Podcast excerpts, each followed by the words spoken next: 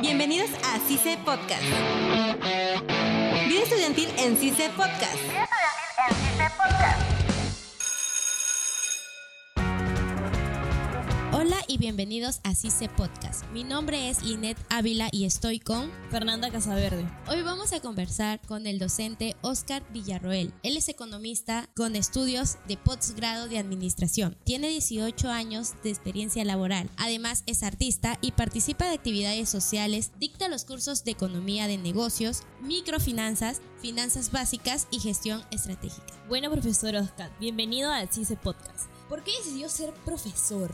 Hola, ¿qué tal con todos, con toda la gente de CICE y el público en general? Primero agradecer por la invitación y respecto a la pregunta que me formulas, bueno, si nos podemos analizar desde el punto de vista, pues no, económico, seguramente muchos dirán, pues no, ser profesor es muy sacrificado, pero en realidad, en la medida que uno se prepara, se capacita, puede saborear el éxito y eso, eso por un lado que en realidad es importante, pero por otro lado, pues no, es el tema de la vocación, es el tema de sentirse cómodo en lo que uno hace. Particularmente tuve la oportunidad de trabajar, de estar en un área de presupuesto, eh, una entidad, de una municipalidad, pero el ambiente de un área de presupuesto es un ambiente más cerrado, con menos personas, dedicados en un horario determinado a un conjunto de funciones. El cambio la docencia tiene la particularidad, bueno, que te permite capacitarte, estar informado, te permite renovar conocimientos, reafirmar conocimientos y, como diría por ahí una frase importante, ¿no? Uno aprende enseñando y efectivamente eso es gratificante porque te das cuenta que lo que has leído, lo que has estudiado, lo repasas, lo dices una, dos, tantas o tantas veces que al fin y al cabo pues no, nos sentimos muy contentos, muy satisfechos y ver pues no que los estudiantes logran sus objetivos, se sienten contentos, satisfechos, verlos crecer, evolucionar en el tema académico para mí como docente es una gran satisfacción, una verdadera satisfacción. ¿Y usted cómo llega a enseñar acá en CICE? Bueno, llegar a CICE, antes de estar en CICE ya estaba trabajando en otras instituciones, tengo más de 18 años como docente, pero es solamente el hecho de hablar de CICE ya para mí significaba dar un paso de avance, dar un paso de adelanto, de crecer como docente, como profesional. Y llego pues no a través de un director que trabajaba conmigo en otra institución, me hace la invitación y efectivamente pues no cumplo con todo el proceso de selección que hace CICE y seguí todos esos requisitos previos para poder ingresar a esta institución, la cual me ha permitido crecer más porque justamente aquí se editan carreras muy ligadas a mi especialidad que es economía. Entonces llegar a CICE me permitió crecer enormemente y también crecer en satisfacción, sentirme muy contento, muy satisfecho. Para mí es un logro muy importante el haber conseguido estar en esta institución de prestigio, 35, más de 35 años de servicio a la comunidad, que te permite crecer no solamente como docente, sino también en otros aspectos como coordinador o de repente visualizar y trabajar en una universidad, ya que la exigencia como docente es constante. No es que solamente vienes, enseñas, preparas algo de clase y punto, sino que tiene que ser constante el hecho de renovar nuestras sesiones, lo que vamos a enseñar a los alumnos y estar sujeto pues, a una evaluación que nos permite saber pues, si en realidad estamos consiguiendo los objetivos como docentes y los objetivos institucionales desde el punto de vista académico. Y eso es motivador. Y hablando de motivador, ¿qué le motivó a estudiar economía? Bueno, efectivamente tenía dos propuestas, estudiar derecho o estudiar economía. Eso me salía bueno, en el tema vocacional, sin embargo, viendo la trayectoria de algunos economistas nacionales e internacionales, su impacto y su importancia en los diferentes estados, me permitió ver bueno, que economía era justamente lo que me llamaba más la atención. Mi compañera mencionó los 18 años de experiencia laboral y hubo una actividad social que usted ejerció. Ah, independientemente de ser docente, pues no, también hacemos labor social.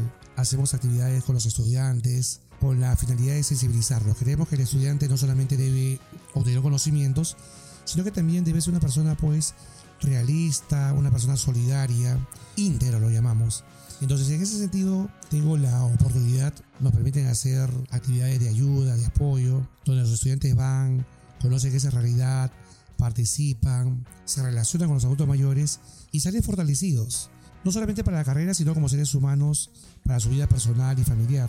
También bueno, hemos tenido la oportunidad de ir al hogar Reina de la Paz, donde están las madres adolescentes, menores de 13 años, 15 años, ya son madres porque han sufrido violencia sexual y están ahí pues, ¿no? a cargo de una congregación, la congregación El Buen Pastor, así se llama la congregación, Y estas religiosas buscan apoyar justamente a estas jóvenes que se encuentran en esa situación. La labor que hacemos es ir con estudiantes, llevarles apoyo con productos, con cosas eh, que pueden ser alimentos u otros productos y nos permite pues no conocer su realidad, compartir con ellas, socializarnos, en verdad pues no ver que ellas no están solas, decirles acá estamos para apoyarte, para creer que tú puedes mejorar tu condición y por el lado de esos estudiantes pues no para que ellos también se sensibilicen.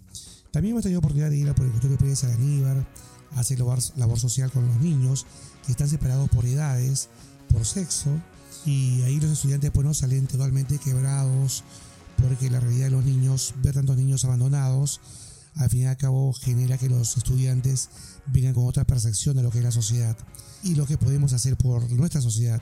A veces de estar en el aula conocemos a nuestros compañeros, conocemos una realidad que es interesante, es bonita, pero el hecho de ir así, así los albergues nos permite crecer más como personas, nos permite darnos cuenta de que lo que estamos haciendo es insuficiente, que podemos hacer más por la sociedad, por la comunidad.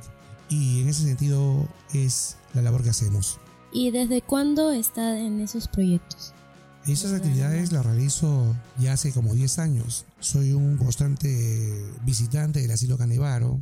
Eh, más bien me falta retomar nuevamente las visitas al Hogar Reina de la Paz, al Policultorio, pero el asilo sí lo he venido haciendo ya más de 40, 50 veces en el transcurso de estos 8 años, 10 años que hago la visita.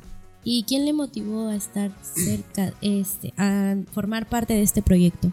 Bueno, lo que pasa es que particularmente, pues no, a mí me criaron mis abuelos y mis abuelos fueron mis padres y entonces hay una responsabilidad, hay un cariño, hay un aprecio, hay una deuda que tengo pendiente con ellos. Y entonces el hecho de que mis abuelos me hayan criado me permitió pues no acercarme a los adultos mayores, al asilo Canevaro. El hecho de ser un hijo único y vivir pues no con los abuelos, ya vivía con mis tíos, eh, me permite pues no ver que cuán importante es poder hacer algo por los niños que están en situación de abandono. Entonces esas situaciones fueron las que me fueron mostrando el camino pues no que quería seguir. ¿Y qué experiencias ha tenido? ¿Cuál fue la experiencia que más lo, ha- lo ha marcado? Por ejemplo, en el pericultorio, que algunas alumnas, después de llegar y ver la realidad de los niños, los niños les decían, pues no te vayas, quédate, o llévame en tu bolsa, en tu cartera, ¿no? Las alumnas salían llorando, ¿no? Salían quebradas, ¿no? O sea, había alguna actitud alegre, bueno, de compartir, pero salían totalmente quebradas, ¿no? O en el asilo Canevaro, una experiencia, por ejemplo, que casaron a dos adultos mayores que se conocieron ahí, un matrimonio. Imagínense, pues no casarse más allá de los 60 años, 70 años, pues no se ve como algo simbólico. Sin embargo, la dama estaba preparada, pues no para el matrimonio, pero el caballero tenía algunos problemas de salud mental. O sea que por más que en su momento se mostraban cariñosos, para el tema legal, pues no, el caballero no estaba en la capacidad de asumir esa responsabilidad. ¿no? Y aparte de, de la actividad social, ¿qué otros proyectos tiene? Bueno, aparte de la actividad social, aparte de ser docente, aparte de estar involucrados en algunos proyectos empresariales, también estoy dedicado a la actividad artística ¿Cómo qué? como presentador, ¿no? Conozco artistas, orquestas, modelos, básicamente nacionales y también algunos internacionales, ¿no? ¿Y cómo inició ahí? Bueno, inicialmente empezó como una necesidad, como todo estudiante tenemos necesidad de los pasajes, de los alimentos, y entonces busqué alguna habilidad que podía desarrollar y encontré justamente que era la animación uno de mis hobbies, una de mis pasiones que en su momento pues no creí ya dejarlo para dedicarme solamente a lo que es la docencia o los proyectos eh, sociales y empresariales, pero sin embargo me di cuenta pues no que todavía había muchas cosas más por hacer en el tema artístico, ¿no? Y actualmente todavía sigo ejerciendo ello, ¿no? Con mucha satisfacción. Eh, bueno, profesor, eh, un mensaje que le quiere dar a los alumnos. Por supuesto, encantado, ¿no? Todo joven, toda persona en la vida debe hacer algo por la vida. Debe darle un contenido a su vida. Y ese contenido lo alcanzamos a través de los estudios. Qué importante es crecer, avanzar como seres vivos, pero lo que nos distingue de los demás seres vivos es que tenemos la capacidad de poder capacitarnos, aprender, crecer como seres humanos, crecer como profesionales. Y eso es darle contenido, darle un sentido bueno a nuestras vidas. Si tuviera que cerrar esto con alguna frase, le diría a todos mis estudiantes y a todas las personas que tienen la oportunidad de escuchar este mensaje, hoy mejor que ayer y mañana mejor que hoy. Muchas gracias. Gracias, profesor, por acompañarnos. Esto ha sido todo con nosotros. Mi nombre es Linet Ávila y estoy con Fernanda Casaverde. Gracias. El equipo de CICE Podcast está conformado por Fernanda Casaverde, Linet Ávila, edición de audio Rubén Tiña y Luis Rojas. Docente responsable Luis Enrique Mendoza. Jefe de escuela Mirko Valleto. Este espacio es producido por CICE Radio. Esto fue CICE Podcast. Hasta la próxima. Vida estudiantil en CICE Podcast. Vida estudiantil en CICE Podcast. CICE no se hace responsable por las opiniones vertidas en este espacio.